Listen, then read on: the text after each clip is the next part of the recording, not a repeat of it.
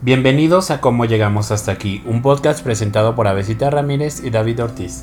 en el que dos amigos deciden embarcarse en el mundo del podcasting y hablar sobre aquellos temas que nos han sorprendido al adentrarnos a la vida adulta y compartir con ustedes nuestras opiniones, pensamientos y una que otra experiencia. Volvemos al episodio de esta semana, Besita. Sigue siendo octubre y te comentaba que mm, estaría padre que aprovecháramos la fecha, ¿no? Porque hemos en otras épocas em, hablado sobre por qué nos gusta octubre, nuestra carta de amor a octubre. Y en la primera hablamos de nuestros miedos. y, en la, y además porque en el episodio pasado dije que nuestra Spooky Season había llegado. Ajá, y sigue, ¿no? Creo. Y se prolongará, ¿no es cierto? Pero sí. ¿Tú cómo la has vivido? Porque ya casi se termina el mes. Ajá. Eh, bien, no he tenido eventos sobrenaturales, tristemente. Ajá. No, no es cierto. No, pero, o sea, me gusta. Eh, ahorita está el Festival de Cine de Morelia acá en, Mor- acá, en nuestra ciudad. Ajá, el Y- Festival Internacional de Cine de Morelia, que es el como el primero o el segundo más importante de México, del país. Ajá. Y es que vienen un montón de figuras. Ajá. Yo, yo mi hit, mi hit sería que ya vinieran asiáticos. No creo que tarden, ¿eh? Pues Yo fíjate creo- que yo tengo mis dudas porque curiosamente también ocurre en las mismas fechas en las que se hacen los canes. Mm, Entonces siento que eso es lo que hace que pues obviamente no vengan acá. Ajá. Pero, de verdad, vengan, yo los estoy esperando con los brazos abiertos. Sí, yo creo que no han de que tardar porque cada vez como que lo asiático adquiere más rele- relevancia. Claro. Y pues a lo mejor no como los de los canes, pero sí otros, ¿no? Ajá, Otros además, actores. pues, si vi- vengan, en- van a amar nuestra ciudad, o sea, el, el centro histórico es precioso, güey, si van a entender en si no les estoy hablando en coreano. A Besita los invita a su casa a dormir. De- desnudos si se si pueden o si quieren también. No, porque mira, ahora ha habido diversos invitados en el Festival de Cine. Ha Sí. venido Guillermo del Toro a dar conferencias, ha venido. Alfonso Cuarón, a el, el negro González Iñárritu, Tarantino. Me acuerdo que un maestro de la facultad decía que él se lo encontró en Las Rosas, que es un lugar del centro, y así, tomando café como si nada, ¿no? Sí, Sin un equipo de seguridad. Creo que este año me estabas diciendo que vino Jessica Chastain. ajá. Vino Jodie Foster, que la van a, Foster, ajá, le la van a, la van a condecorar. William Defoe. Ujú. Y otro que. Viggo Mortensen, Ajá. el del Señor de los Anillos. Ese a lo mejor lo ubico de cara, pero no de nombre. ¿Quién es? Tristeza. Este, mm, es que yo no te sé explicar porque no es, o sea, si es, si es uno de los gigantes, Ajá. pues el más hegemónico, podría decirse. Uno que después como que traiciona. No. No sé.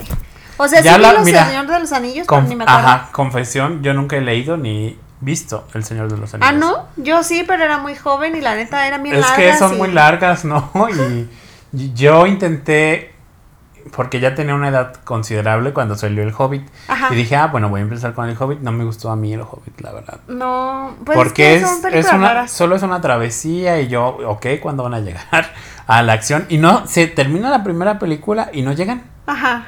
Y yo, oh, o sea que esto es como el meme. ¿Dónde está la diversión? Esto es la diversión. Sí. David, esa es la vida, la diversión. Y yo, ok. Pero siento que a lo mejor ya ahorita que tengo 30 las puedo ver y a lo mejor las puedo disfrutar. Esperemos. Que de por sí, o sea, por ejemplo, también El Señor de los Anillos, pues hasta la tercera es cuando ocurre como todo lo perturbador y así. Ajá. Difícil por su precioso tesoro, ¿no? Pero Ajá. no, no sé, pues son, son diferentes. Bueno, Nada que ver con Harry Potter. Pero bueno, el episodio de hoy ajá. lo, su- lo sugeriste tú y es... Es un poco de hablar del terror, a propósito de octubre de terror, Ajá. pero ese terror con una particularidad. El terror a la mexicana. A mí me gusta que lo podamos nombrar así. Ujú. Porque yo creo que cada país tiene su folclore, ¿no? Sus tradiciones, sus leyendas, sus mitos ujú. en torno a lo que es terrorífico, a lo que se transmite de generación en generación y a lo que da miedo. Por, su- por ejemplo, a mí nunca, nunca, nunca, ni de niño ni de ningún este, lado, le tuve miedo al monstruo de, del coco, del closet. Ajá, ajá. Porque siento que eso no es algo como de nuestra latitud, ¿no? Sino está más presente como en la mitología o en las creencias o en el folclore, pues anglosajón. Ajá, ajá. Ajá, de que eh, cuídate de que te va a llevar el, El coco. al coco, ellos le dicen el boogeyman, ¿no? Ajá. El hombre del saco. Entonces, este, pues me interesara, me interesa que podamos hablar un poco de el terror a la mexicana. Ujú. Entonces, ¿tú recuerdas de qué era lo que llegaste a escuchar que se transmitía como cuando eras niña? Como de terror. Ajá, que, que pueda Más conocido. la leyenda, ajá. Ajá, la de la, la llorona. Ajá. Esta mujer que pierde a sus hijos y entonces eh, ahora ella. Que no los pierden, sino los matan, ¿no? Ajá, pero ella pena, ¿no? Porque cree que no, porque ella cree que no los mató, o sea, ella no cree que fue ella la que hizo ese acto. Esta- Es muy interesante. es- hay muchas variaciones, ¿no? Porque yo la que llegué a escuchar es que la Llorona pues era esta mujer de por lo menos la conquista o de o del ya el virreinato que mató a sus hijos como en venganza por su esposo, que seguramente te suena familiar porque es la, estru- Medea. ajá, es la estructura mítica ¿por qué de Medea? Medea. Claro.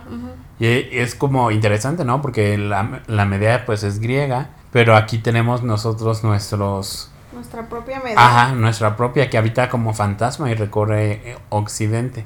Y grita, ¡ay, mis hijos! Ajá, y no sé si tú llegaste a escuchar que... a- eso lo recuerdo muy bien, que de, de niño decía, es que si la escuchas cerca, en realidad está lejos. Y si- ¿Qué? ajá, o sea, si la escuchas como, pues sí, más alto el volumen es que en realidad está lejos. Pero preocúpate cuando lo escuches muy lejano, Y porque quiere decir que está muy cerca. Y todo el mundo traumado. Bueno. que te respiraba ajá, en la nuca. Mi generación de la primaria me acuerdo de ser la llorona, la llorona. Y ya, ¿no? Se quedó como ese mito. A mí la verdad nunca me llegó a dar miedo ni, ni me llegué a sentir tan conectado con eso. Ajá. Mis hermanos mayores sí. Yo soy el... mis hermanos tienen más de 40 años. ¿no? Ajá, ajá. Yo tengo 30, entonces no sé si sea algo generacional. Creo que sí, porque por ejemplo, yo también escuchando a mis tías y a sus hermanos que también tienen ya, o sea, ya casi 50, pues ellos sí recuerdan esa historia. De hecho, había una, en mi casa había una historia de que uno de mis tíos, porque además nosotros somos de un pueblo que, bueno, no- nosotros no, mi familia es. Yo no, yo ya nací muy moreliana. ajá. Pero ellos son de. Valle de Santiago, Guanajuato. Ajá. Ah, de ahí es Un- una amiga. Un lugar que además eh, aparece como tener un espacio que se llama la alberca, que es una de las siete como luminarias o algo así, no sé, no me acuerdo cómo se le llama, pero aparentemente ahí también ha habido ovnis y avistamientos y no sé qué. Ah. Entonces se caracteriza por ser una tierra Se eh, caracteriza por ser una tierra spooky y Ajá. entonces... Y este, y entonces uno de mis tíos decían que él ya estaba acostado y ya era muy noche y que él alcanzó a escuchar a la llorona Ajá. y que decía que él a eso le dio muchísimo. Mm. Que, que según él creyó que pasaba ahí afuera de la casa. En la que, eh, bueno, en aquel entonces, de la que era la maderería, Ajá. o sea, de mi abuelo. Em, ¿Qué pasó por la maderería y entonces qué? y entonces, este, pues él la escuchó afuera, según él pasando, y dice que, o sea, en todo su cuerpo recorrió así como un escalofrío. Pero, pues, quién sabe. ¿Qué edad tenía? Ni me acuerdo, la verdad, o sea, no sé. ¿Pero era niño? No, no era tan joven. Mm. O sea, creo que como en los 20. Ah, qué interesante. Sí. Y entonces era, es algo como más presente, ¿no? En generaciones anteriores. Ajá, ajá. Porque ahora yo he escuchado a niños en tratamiento o cuando he ido a tianguis de la ciencia donde tenían que dibujar sus miedos y ya nadie dibujaba la llorona ni pensaba en la llorona, ¿eh? Los miedos de los niños actuales era como el Slenderman, como de estas historias, ¿cómo les dicen creepypastas? Ajá, creepypastas. Ajá, que circulan por el inter- internet. Y entonces que el Ayewokey, que es como Michael Jackson, ¿no? Sí, En una canción. Ajá. estos niños ahora tienen miedo a Ajá. cosas muy virtuales. Ajá. Sí. Sí, está, está bien raro. Porque sí, o sea, yo también veo y por ejemplo sus temores son también que les aparezca el los monos estos de los videojuegos, Ajá. que tienen dientes y que son peludos, que además está bien raro porque son como peludos como peluches, pero son creepies. Ajá, perturbador. Ajá, pero o sea, mm, no sé, no creo que culturalmente teníamos leyendas más chidas. Estaba padre, ¿no? Porque involucra pues un montón de aspectos, la feminidad, de- Ajá, ajá. lo de los hijos, este, como ese asunto de lo espectral y las mujeres, ¿no? También el, de alguna manera, la llorona es como alguien arrepentida, ¿no? Alguien que está pues vagando como fantasma. Porque cuando yo escuchaba la leyenda no era necesariamente que la llor- llorona te fuera a matar, sino simplemente vagada, ¿no? No, pues se llevaba niños. Ah, ¿se llevaba niños? Mm. Y, al- y en algunos, porque ya ves que en una de las leyendas sucede las variantes que hay, eh, aparentemente ahoga a, un, a sus hijos. Ajá. Ah, pues se los llevaba a ese lago y los ahogaba. Ah, como en una repetición infinita. Ajá, ajá. Sí, sonaba como un fantasma muy traumático, ¿no? Sí. Entonces, eso sí era perturbador. Ajá. ajá. O sea, ahí sí corrías por tu vida. Aquí no sé por qué corres, porque es virtual, pero Ajá. ok. ¿Sabes? Pero sí. Está interesante, ¿no? Porque los miedos pues también tienen una función, Ujú. como de simbolizar lo terrible o como esas fantasías que a lo mejor pueden circular sin que nos demos cuenta, pero se materializan en estas leyendas, ¿no? Claro. En estos relatos. ¿Tú de cuál te acuerdas? Pues yo también me acuerdo mucho de la Llorona, es como el- lo que más me acuerdo, pero también el, y creo que lo comentábamos en uno, en uno anterior, el Chupacabras. Ay, sí es cierto. El- Que incluso sacaron una película hace poquito en Netflix. Ah, yo no lo he visto. Yo tampoco, pero los, ter- los más malos en, en mexicanos. Discúlpenos. El, el chupacabras es un fenómeno que ocurrió en los noventas, ¿no? Sí, sí, en sí, los sí. noventas y salía hasta en hechos. En las noticias. Ajá, con Javier Alatorre. Y era como de que atacaba a pues a cabras y Ajá. después se fue extendiendo a otro ganado, ¿no? Las vacas. Ajá. Y, y estaba la ruta del chupacabras Ajá. de, Su- de Sudamérica, iba subiendo hasta México. Y- Terrible ese ajá. chupacabras. Y entonces eso me lo ha contado mi hermano. Dice que a él le daba miedo salir ahí a donde se lavaba la ropa, de donde de la casa de mi mamá. Ajá, ajá. Que porque en la noche, que no le gustaba destender la ropa en la noche porque luego sentía que le iba a salir el chupacabras. Y mi mamá también le decía, te va a salir el Qué chupacabras. fuerte tu mamá, todavía fomentando el miedo. Y pues fue así, no sé en qué momento pasó, pero yo sí lo llegué a escuchar. Que mira, y miren, o sea, escuchen, mm, audiencia, porque la realidad es que sí, la casa de David, como es antigua, Ajá. la, la verdad sí es- tiene. está perturbadora. Sí, su patio sí es creepy. Defensa de tu hermano tenía razón. Ajá. Sí, sí está perturbador. Pero, ok. El chupacabras y después lo que como lo que circula es que en realidad se trató de una como noticia con un- fines políticos, ¿no? Porque en los noventas ocurrió una gran devaluación en, Sí. en México. El dinero perdió Valor. valor muchísimo, ¿no? De hecho tuvieron que recortar Sí. los tres ceros porque ya no tenía nada sentido. Que ya de pronto todo lo pagabas a mi- mil millones de pesos y era como, ¿Qué? "Ah, ¿de dónde? Ajá. Entonces ese es el que yo recuerdo de mi infancia. Pero, o sea, ocurrió en los noventas, pero yo nací en el 93, entonces sí, ya, ya. Entonces te decía de que a mí me tocó, como soy del 93, pues en realidad no tuve tanto contacto con ese fenómeno del chupacabras, más bien mis hermanos, pero sí los llegué a escuchar. Ujú. Y fíjate que yo pues soy del 92, así que también no es que me sepa mucho, pero sí, sí me acuerdo también. Ajá, sí lo Ajá. llegaste a escuchar. Sí. Ajá, y luego había hasta imágenes, ¿no? Que era así como un ser chiquito con como púas en la espalda y ojos Ajá. rojos. Como muy maldito, que Ajá. se comía y devoraba sus ganados. Y se así. supone que, mira, yo llegué a, llegar, eh, a escuchar como teorías de qué es lo que era. Y según era como una criatura que se había salido de un laboratorio de una instalación militar. Ajá. Era lo como que se decía. Pero también tenía aspecto demoníaco, ¿no? Claro, claro. Ajá, como de depredador demoníaco. Que culturalmente siempre nos han atraído ese tipo de cosas. Ajá. Porque pienso en, en que, o sea, no solamente está ese, sino... mm, había otro, pero no me acuerdo el nombre. Mm. Que fue también mucho antes. Alguna vez lo mencionaron en mi casa, pero no me acuerdo. ¿Antes del chupacabras? Ajá. Y también era como un espíritu parecido. Bueno, o sea, yo digo espíritu. Una criatura, porque- pues. Ajá, porque no sé qué sea. ¿Sabes? Ni la conozco. Porque en Estados Unidos está el pie grande, ¿no? Ah, también. Ajá, pie grande con que vive en, en las montañas y también supuestamente lo han sacado en fotografías. Según. Ajá. Los, los ovnis de este, ¿cómo se llama? De Maussan. Ajá, Ah, de Jaime Maussan. Que los presentó y que dijeron que eran unas momias, ¿no? De Guanajuato. Ah, no cierto, no. Casi, casi. Pero algo así, no, no sé. Ajá. Pero sí me acuerdo, y ahorita no me acuerdo de verdad cómo se llamaba esa criatura, pero me acuerdo que mi mamá me lo llegó a contar. Y yo así como de, Mm. ¿qué? Qué bizarros. ¿Por qué querería? Y se- a mí se me hacía interesante porque no sé si te acuerdas que también cuando fue lo de la lo del chupacabras, también salió el asunto, ya esto sí ya muy muy muy normal aparentemente. Este, como todo este asunto de la mata viejitas Ah, y así, porque son de la misma época, todo eso. Un poquito más, más, porque la Mataviejitas a mí ya me tocó. Yo creo que la También. Mataviejitas como 2000.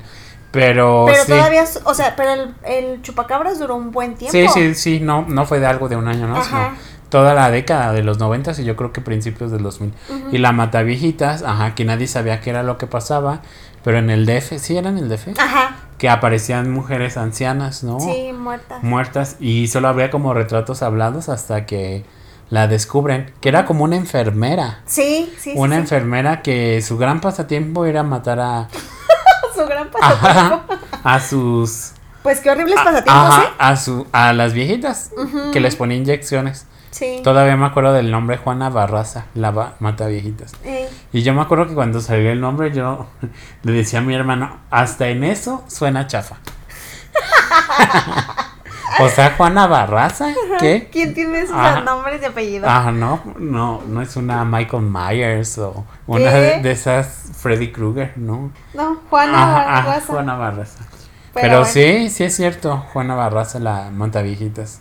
Sí, y me, porque me acuerdo que, y, o sea, ¿y ¿sabes por qué me acuerdo? Porque yo, yo alguna vez escuché también entre esos noticieros que en- al principio también decían que a lo mejor estaba asociado y que en realidad quien hacía esto con las viejitas era una señora, era este una criatura y no sé qué, por eso fue que Ah, lo, que lo asocia- asociaste. Ajá, pero yo así como que decía aquí. No, pues un, o sea, una criatura humana, Ajá, claro. claro, claro, esa sí tenía Y nombre y, fíjate, apellido. ahorita que dices de esa asesina, recordé que aquí en Morelia está, y y no sé qué tan leyenda urbana sea, porque siento que está por todo México. Ajá, El, esta persona que mató a alguien y se dedicaba a vender tamales y los... ah, los tamales de ajá, compadre. Ajá, y los y lo vendió en tamales, en Guácala, carne. sí, eso sí que según que estaban por el IMSS, Sí, sí, que sí. por el seguro social. Sí, sí, sí, sí. Pero sí será cierto porque siento que es algo que todo México dice. Pues yo me acuerdo mucho de esa historia porque sí salió en el Y, periódico. y fue reciente, o sea, fue como yo creo que 2004, ¿sería? Sí, 2000, ajá. Sí, 2000 es y Ajá, Porque ese- todavía estaba- estábamos relativamente jóvenes. Ajá. Y, pero, pero ya teníamos conciencia de qué estaba pasando en nuestro Sí, alrededor. pero fue un, una super noticia muy terrible, ¿no? Sí, sí, sí. De un asesino que no, no era como un asesino serial, sino como que mató a alguien, ¿no? Ajá. Y no supo qué Mató hacer. a alguien con quien tenía como una diferencia o riña, no me acuerdo bien. Y entonces, como era, o sea, se dedicaba a vender tamales y pensó, ¿de qué manera me puedo deshacer de un cadáver sin que se den cuenta? Pues lo voy a hacer tamales. Y ese es el asunto, o sea, sí lo convirtió en tamales, porque yo me acuerdo que sí vi la nota. Sí, Sí, la yo vi. también me acuerdo. Y aquí, o solamente que sea una práctica común en México, porque incluso eh, había un programa que se llamaba Mujeres Asesinas, que Ah, originalmente sí, sí. es una serie argentina. Ajá, ajá. Y en México la rehicieron. Y yo me acuerdo que en la primera temporada había una que se llamaba no sé quién, tamalera o cocinera. Creo que era Juana Cocinera.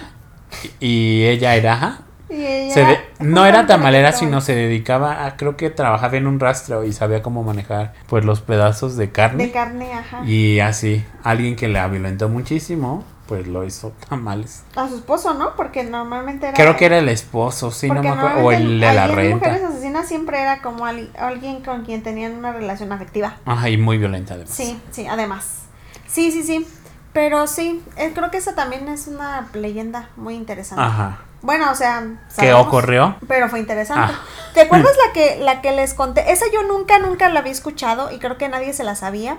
Del día que fuimos a un restaurante de aquí, que no voy a decir el nombre porque si no la gente va a dejar de ir, que les conté a Rodrigo y a Ah, Ceci y a sí, ti. sí, sí ¿Te acuerdas? Que era como un de una casa que Ajá. había ritos raros, ¿no? Sí, ritos, ajá.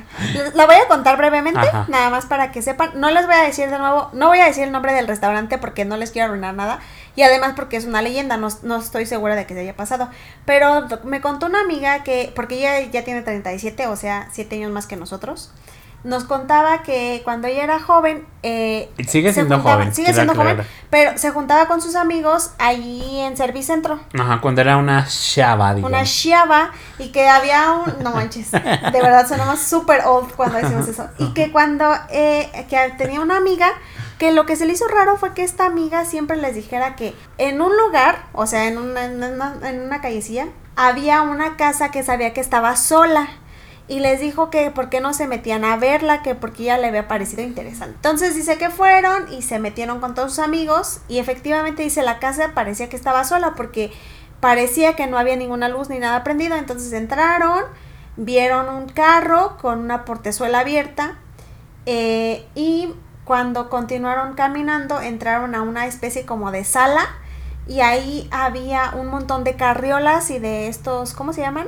Como... Mm, Moisés, No, como estos redonditos portabebés, no. que, que meten a los niños, corrales, Ajá. corralcitos, y que veía que además había muchos frascos con caramelos y o paletas o dulces, no dice que había así muchísimo. Y del otro lado había todo un pasillo lleno de fotos de un lado de mujeres y del otro lado de bebés.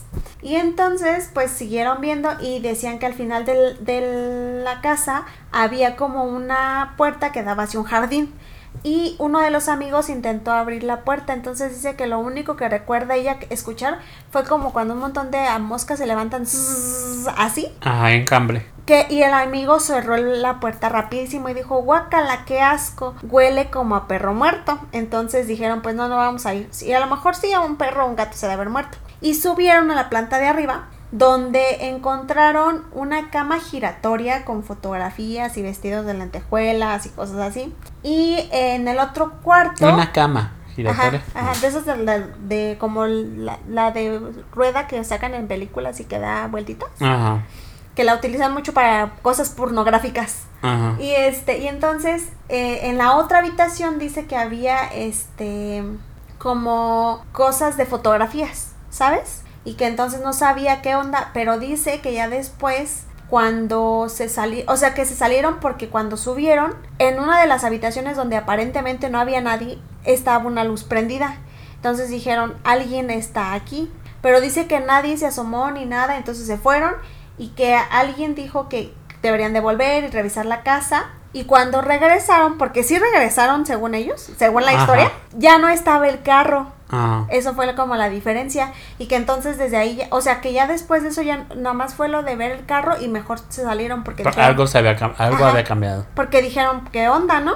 Y entonces me dijeron que días después fue que a uno de los amigos llegó y les dijo, miren, en el periódico acabo de ver esto. Y que decían que en la casa habían encontrado, pues, eso sí fue lo más perturbador y creo que lo más triste y feo, que donde a ellos les había llegado el aroma feo, como putrefacto y así, pues según esto habían sacado muchos cadáveres de bebés. Y que aparentemente como que era una casa donde se hacían como trata de blancas. Ujú. Entonces, esa Como me abortos pareció- de las de las de tratas o qué? Ajá, ajá. Ajá. Qué Entonces, miedo. Sí, pero se Porque, o sea, confiaste en tu amiga. No es Claro. como de que sea la más inventa. Sí, no, nunca, nunca me había contado Ajá. historias así, ¿eh? Ajá. Entonces dije, ¿qué? Ajá. Estuvo perturbado. Y de hecho, en México y aquí en Morelia también circulan muchas historias como de cultos, de sectas, de, Claro. de ritos, ¿no? Sí, de sí, sí. cosas como satánicas. Mm, los que son de Morelia, aquí en Morelia, y de hecho es una escuela que está en el mundo, de los de los salesianos, que se llama, ¿cómo se Ah, llama? sí, Del este. Bosco, ajá. Sí, de Vasco de Quiroga. Va, no, Bosco, algo, ¿no? El hermano Bosco o algo así. El punto es él. ¿Qué? Él es el Bueno, fundador sal- de, lo- de los, ajá, de los salesianos. Ajá. Y entonces aquí en Morelia tienen su escuela que es primaria, secundaria y y prepa. preparatoria. La última etapa no la construyeron hace mucho. La construyeron yo creo que hace unos 20 años o un poquito más. Entonces, esa, la última etapa estaba abierta y era como un campo donde la gente iba a jugar fútbol y así. Ya hasta el último la bardearon ahí por la Poza Rica. ¿A poco sí? Ajá. O esa sea, ¿sí parte sí donde está parte? lo amarillo, Ajá, ajá, ajá. ahí antes no había bardas, sino era un campo. No sabía. Ajá. Y entonces, pero lo bardearon, ¿por Es que no no- no nunca fueron mis rumbos. Porque eh, según en- eh, siempre encontraban como gallinas muertas, como animales sacrificados, como en de misas negras. Ajá, ajá. Y entonces supongo que ahí lo utilizaban como espacio para ritos. Le pusieron la barda y pues ya eso se acabó. Que qué interesante en una escuela católica. Ajá, sí, muy como lo sagrado y lo profano están, Siempre están unidos. Ajá. Me recordó a esta película del Conjuro 3, ¿no? De que la hija del sacerdote es quien está, es la encargada de hacer los ritos que atormentan a la familia, ¿no? Y está fascinada con lo demoníaco y así. Entonces también se escucha. Y pues es algo que, que circula por ahí. No, no sé qué tan fuerte sea o simplemente sea como... Un mito. No, ajá, que se quedó del pasado, ¿no? Porque eso sí era cierto, de que había gallinas y demás. Y es que esos sí eran los rumbos de David. Ajá, sí, sí, sí, por ahí está la casa de mi mamá.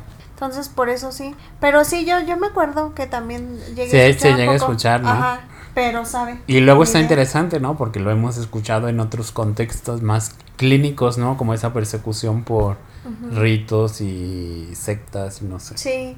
Y es que o sea, ahorita que decías a propósito de eso, me acuerdo que una de mis tías salió con un chico que también aparentemente pertenecía como a una, pues no, no sé si, si se, sean sect, pero es una, bueno, ella le llamaba logia. Ah, masónica. Ajá, ajá. Y dijo que una vez la, llevó, la invitó a uno de sus rituales. Bueno, ceremonias, pues. Ajá. Ellos le llaman ceremonia. Y dijo que técnicamente no vio nada que hicieran como sangriento y cosas así. Pero que decían cosas muy raras. Y que eso sí fue lo que le pareció perturbador. ¿Sabes? Y, y entonces pensando en que también, como teniendo como base o como guía, que también tenemos a estas, pues, pseudo sectas. Es que no les quiero decir que secta como tal, ¿no? Porque no sabemos. Este, pero se me hacía muy interesante que también justamente dentro de ellas está esto de y es que hacen rituales satánicos y no sé qué, como siempre mm, como atribuyendo también eso no a lo que parece como oculto o que no todo no es del conocimiento de todos, siempre también va cargado de un como pues este sentido de satánico y de sangriento, ¿sí me explico? Ajá. Y de fascinación también, ¿no? Claro. Hay una película que se llama La séptima puerta. No sé, pero sale Johnny Depp y es de Roman Polanski. Y es sobre una secta satánica. Y Ajá. él va haciendo como el seguimiento. Esta padre me acordé. Ah, y ahorita también me acordé de que yo em, antes, em, ya eran como a las 11, que para mí eso era tardísimo, cuando era niño, pasaban un programa en TV Azteca de opinión de diversos. O sea, estaba Shalala con Sabina Berman, estaba Hablemos Claro con Lolita de la Vega. Y en algún momento yo escuché un Hablemos Claro con Lolita de la Vega. Su- son programas que nunca en mi vida vi. Es, sí, so- es que era como de la barra de opinión de TV Azteca, ¿no? ¿A poco? Ajá. Bueno, es que yo nunca vi televisión mexicana casi. Este, y entonces era como, pues trataban temas políticos y demás. Pero en esa ocasión, a Lolita de la Vega le llamó un fulanito, creo que se llama César Nextali. Si lo buscan en internet está la entrevista que le hizo y él afirmaba que él había pertenecido a una secta, ¿Secta? satánica. Mm. Y entonces eh, contaba los ritos terribles, ¿no? De matar a bebés, este, como beber sangre y cosas así muy perturbadoras. Y él estaba fastidiado de lo que Claro. ve- veía ahí porque él llegó ahí por unos asuntos de su biografía muy per- perturbadores. Y entonces él decía que no se podía salir, de hecho estaba oculto, no, este, no salía a ningún lado porque pues una vez que entras ya no puedes salir, como tipo el narco, ¿no? Y me acuerdo que eh, pues el programa se extendía, no sé, más allá de la medianoche. Ajá, ajá. Y lo terminé de ver porque se me hizo tan perturbador y me dio mucho miedo y ya. Y después no dormiste. Ajá, y después no dormí. No sé si lo pasaban el viernes a lo mejor. Porque pues yo iba en la escuela en la mañana. Y sí, por ahí anda. Qué perturbador. Lo voy a revisar yo Ajá. porque yo no me sabía eso. Pero qué interesante. Sí, es tan perturbador. Que luego también ahora que tenemos como... Hemos desarrollado experiencia clínica, ¿no? Hemos, este... Tenemos una lectura diferente, pues hasta donde no estaba hablando a través de un delirio a esa persona. Que no porque dude que pasen cosas así, que pasan, ¿no? ¿Qué pasan? Ujú. Sino por lo persecutorio que lo narraban. Necesito volver a escucharlo para... Decir, ¿no? Ajá, para Además decir. porque a mí me parecen muy interesantes porque son animas, figuras que de todas maneras, o sea, muy perseguidas y todo, David, pero nunca les hacen nada. Ajá, ajá. ¿Cómo es eso posible? O sea, si se supone que es algo que su secta no permite y según ellos tienen blindaje de no sé dónde y así, se me hace muy raro que no Sí, nos- sí está que no raro. sabes, pero bueno, eso es eh, interesante, interesante. Sí. Tenía una otra anécdota, Ajá. pero la perdí. ¿Se te fue? Sí, Igual recuerdo una, ¿no? Este, eso también es muy terror a la mexicana. ajá. Que los las escuelas, cualquiera es primaria de México, era un panteón antes. ¡Uy! Sí, sí, sí, sí, sí. Entonces, donde yo iba se supone que sí, sí era Simón Bolívar. Pues en el mío, como era colegio católico, También dicen que sí era. no que fuera cementerio, sino que como ahí era casa de las monjas, pasaban cosas bien perturbadoras. Siempre Porque dicen eso en también las monjas. se Ah. una vida muy perturbadora, ¿eh? Ellas con prácticas también satánicas y no sé qué. Yo nunca las conocí. ¿no? Sí, ¿no? Como, como todo lo, no sé si fantasías que se generan alrededor de, Sí, de lo religioso. ajá, de lo religioso. Pero no sé. me- Sí, sí, yo también. O sea, mi primaria eh, fue la mm, Simón Bolívar en Morelia y entonces es de cantera, es un edificio antiguo. Y se supone que ahí también era parte de un convento. Que a lo mejor sí, porque pues estaba muy grande, ¿no? O no sé. Y también las leyendas, ¿no? De que ahí había monjas y que tenían miles de prácticas perturbadoras. Ah, sí. Ajá. No, súper fatal. De hecho, ya me acordé. Tengo una que es de por la casa de mis tías, porque ya ven, ya ves que yo, bueno, tú ya la conoces. Sí. Y es una casa que está relativamente céntrica. Ajá, antigua, sí. Eh, la casa, por fortuna, y yo digo por fortuna, está pasando la Lázaro Cárdenas, porque para allá ya no van Ajá. estos espíritus. Pero contaban que antes, cuando era la, el la tiempo de la revolución, mandaban Mm, por, esa calle de la Lázaro, pasaban las personas encadenadas que las llevaban a fusilar. Y esto supongo que porque era una avenida grande, ¿eh? Pero me recuerdo que decían que se escucha, o sea, como esa calle da, es así bajando de la catedral, decían que se escucha a las 3 de la mañana cómo van ca- caminando estos Mm. espíritus y arrastran las cadenas y que, que la gente se despertaba perturbada. Hasta hoy en día, les digo, como a nosotros ya nos tocó eh, pa- pasar a la avenida Lázaro Cárdenas, no nos tocaban hasta allá esos Ajá. fantasmas ni seres, pero me acuerdo que siempre me lo Ah, contaban. qué padre. Me- a mí me encantan como esas leyendas que se transmiten en torno a los espacios. Y que ciertamente, pues sí, el periodo de la revolución fue algo muy. mm, con mucha. com- mm, ¿Cómo se dice cuando es como. No es compulsión, sino. Sí, compulso. Como. tenso, ¿no? Ajá, ajá, compulso. Ajá. Compulsión. Sí, sí, sí. Y no sé, por ejemplo, alguna vez se lo contaba y mi eh, bisabuelo fue Fusilado. fusilado. Erróneamente. Ah, erróneamente. De esas historias perturbadoras, ¿no? Que circulan ahí en la familia. Claro, Ajá. sí. Y las spookies con las que yo crecí personalmente, o sea, de, de, de nuestra humilde casita, fue que en casa de mis tías siempre hay un espíritu que pasa. Y de hecho, yo me acuerdo que cuando era pequeña sí se escuchaba que se caían los trastes de la cocina. Mm. Entonces, me acuerdo que ya después un tiempo, alguien- mi- una de mis tías llevó a alguien a que hicieron como una limpia para, porque abrimos un negocio ahí. Y este, y me acuerdo que cuando fue la persona a hacernos esta limpia, nos decía que el espíritu era el papá de mi abuela, porque eh, hagan de cuenta que este señor jamás en la vida estuvo presente con ellos. Y cuando ya estuvo presente fue porque estuvo muy viejo y enfermo. Entonces, eh, como que el señor siempre tuvo remordimiento y así. Y es lo que dicen que pasa por la por el barandal de la, del patio que tenemos ahí, en la casa. El señor, y o sea, nunca nos ha hecho nada malo. Bueno, salvo a mí una vez tocarme en el baño. Que, me- que, me- que sentí que me tocaron así en el hombro, pim, Ajá. Y ya, pero nada de eso, o sea, no, no, no, no que tuviera miedo ni nada, o sea, solamente me pareció perturbador. Y además fue en una temporada de Spooky, entonces Ajá. pudo haber sido mi imaginación, un delirio. Pero esa historia sí me la sé. está o sea, sí fue de que, de que está ahí ese, como un ser errante, Ajá. algo así. Sí, sí, como que yo creo que todos en nuestras casas.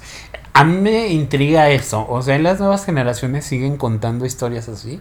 O ya se les acabó. Necesitamos a alguien que venga a contarnos si todavía tienen. O sea, como niños o jóvenes de que, ah, sí, también mi mamá decía eso, o mi papá decía eso. Porque me da la impresión que se ha roto como esa transmisión, pero no sé. Claro, porque por ejemplo, yo ahora cuando salgo en la calle, siempre veo cuando las típicas mamás. Ajá. Que, ay, sigue haciendo berrinche y le voy a decir a la señorita que te lleve. Pero ya le echa el paquete a uno, ¿verdad? Ah, Y, en y antes era como de va a venir el ropavejero. ajá, sí, sí, ¿Te acuerdas? sí, me llegó a pasar, ¿no? Y ese pues sí, sabrá Dios quién será. O sea, hasta la fecha no lo conozco Ajá, por de que se llevaba a los niños. Ajá, pero, ajá. Y mal portados, ¿no? Sí, sí, sí, sí, sí. Entonces, eso sí creo que era una, un mito como tal. Ajá. Pero... Y que servía como castigo, ¿no? O aleccionador. Sí, porque te hacía que aparentemente guardaras la calma Ajá. o te o, y si te comportaras diferente, porque si no iba a ir por ti.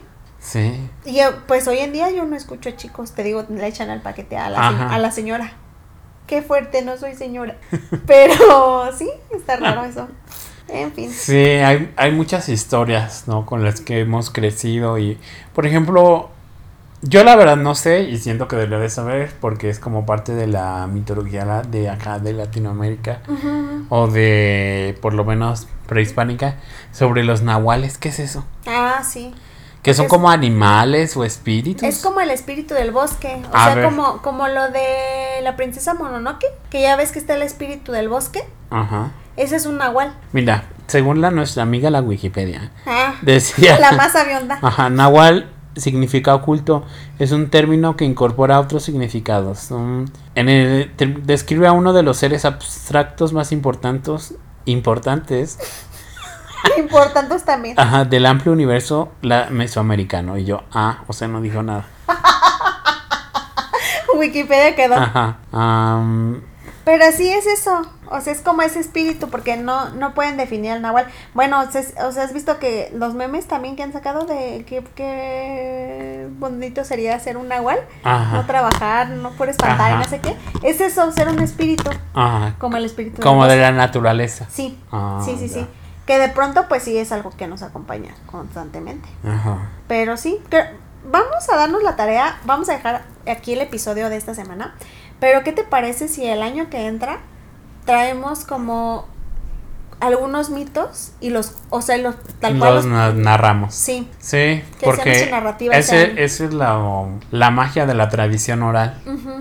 que nunca muere, sino siempre va, se va modificando a través de las generaciones, pero así, así vive, ¿no? Porque las palabras se transmiten y tienen ahí un... claro. Un y peso es que, importante. O sea, por ejemplo, yo te- no sé si te acuerdas que hace unos días publiqué unas leyendas como que hay en Ah, sí. todo México, creo, Ajá, y que son interesantes porque algunas pues no me las sabía, la verdad. ajá, O sea, como la niña de la cabeza de la muñeca, eso no me lo Ajá. sé. La bailarina sin cabeza, este, el sombrerón, la bruja del morro, Había una del ahorcado, no sé qué. ¿no? el aguizotl, eh, la taconera, también la monja de la catedral. ¿Esa será aquí en Morelia? Todavía se regresa, porque las, las, las leí, pero no las, creo que no las registré bien. La niña en la mina, este, la dama de negro, también tenemos una dama de negro. Mm. El ahorcado de Zamora. ese Ah, sí- es el ahorcado. Ese sí me la sé. Eh, el hombre pájaro, el Birdman Ah. mexicano. y así, o sea. Ajá, porque en Estados Unidos tienen su hombre polilla, ¿no? El Mont Sí. Prophesize. Mira, hasta tenemos un gigante con los pies al revés. Ah. Entonces, creo que sería interesante eso. Hay una que yo escuché antes de que terminemos que se me, dio miedo. Ujú. No me acuerdo cómo se llama, pero mm, esta es una como una figura espectral que aparece en los velorios de los pueblos, Ujú. que es una mujer y que llora mucho y que Ah, sí. este, la ven en todos los pueblos, en todos los funerales, pero nadie la invita en realidad Ujú. Y siempre está cubierta como de la cabeza, ¿no? Y esta de que si la ves pues acabado. Ajá. Ajá. Porque va como a todos los velores a penar. Que debe ser la muerte, Ajá. ¿no? Pues sí, puede ser. También, ha- ah, de hecho hay una gran construcción como, pues, incluso religiosa en torno a la muerte, ¿no? Esas personas de que tienen devoción a la muerte y, y demás. Que es Sí. como de los narcos, más o Ajá, menos. más. Sí, sí, sí. Ajá. Que está rara. no Está sé. rara, está perturbada. Pero sí, bueno. Agradecemos a nuestros escuchas por llegar hasta este momento del episodio, por escucharnos semana a semana, a pesar de que últimamente nos ha abordado la vida adulta. Ajá. Pero gracias por seguirnos acompañando. No olviden darnos un review de 5 estrellas en Spotify y Apple Podcast. Seguirnos en Facebook e Instagram. Buscarnos cómo llegamos podcast.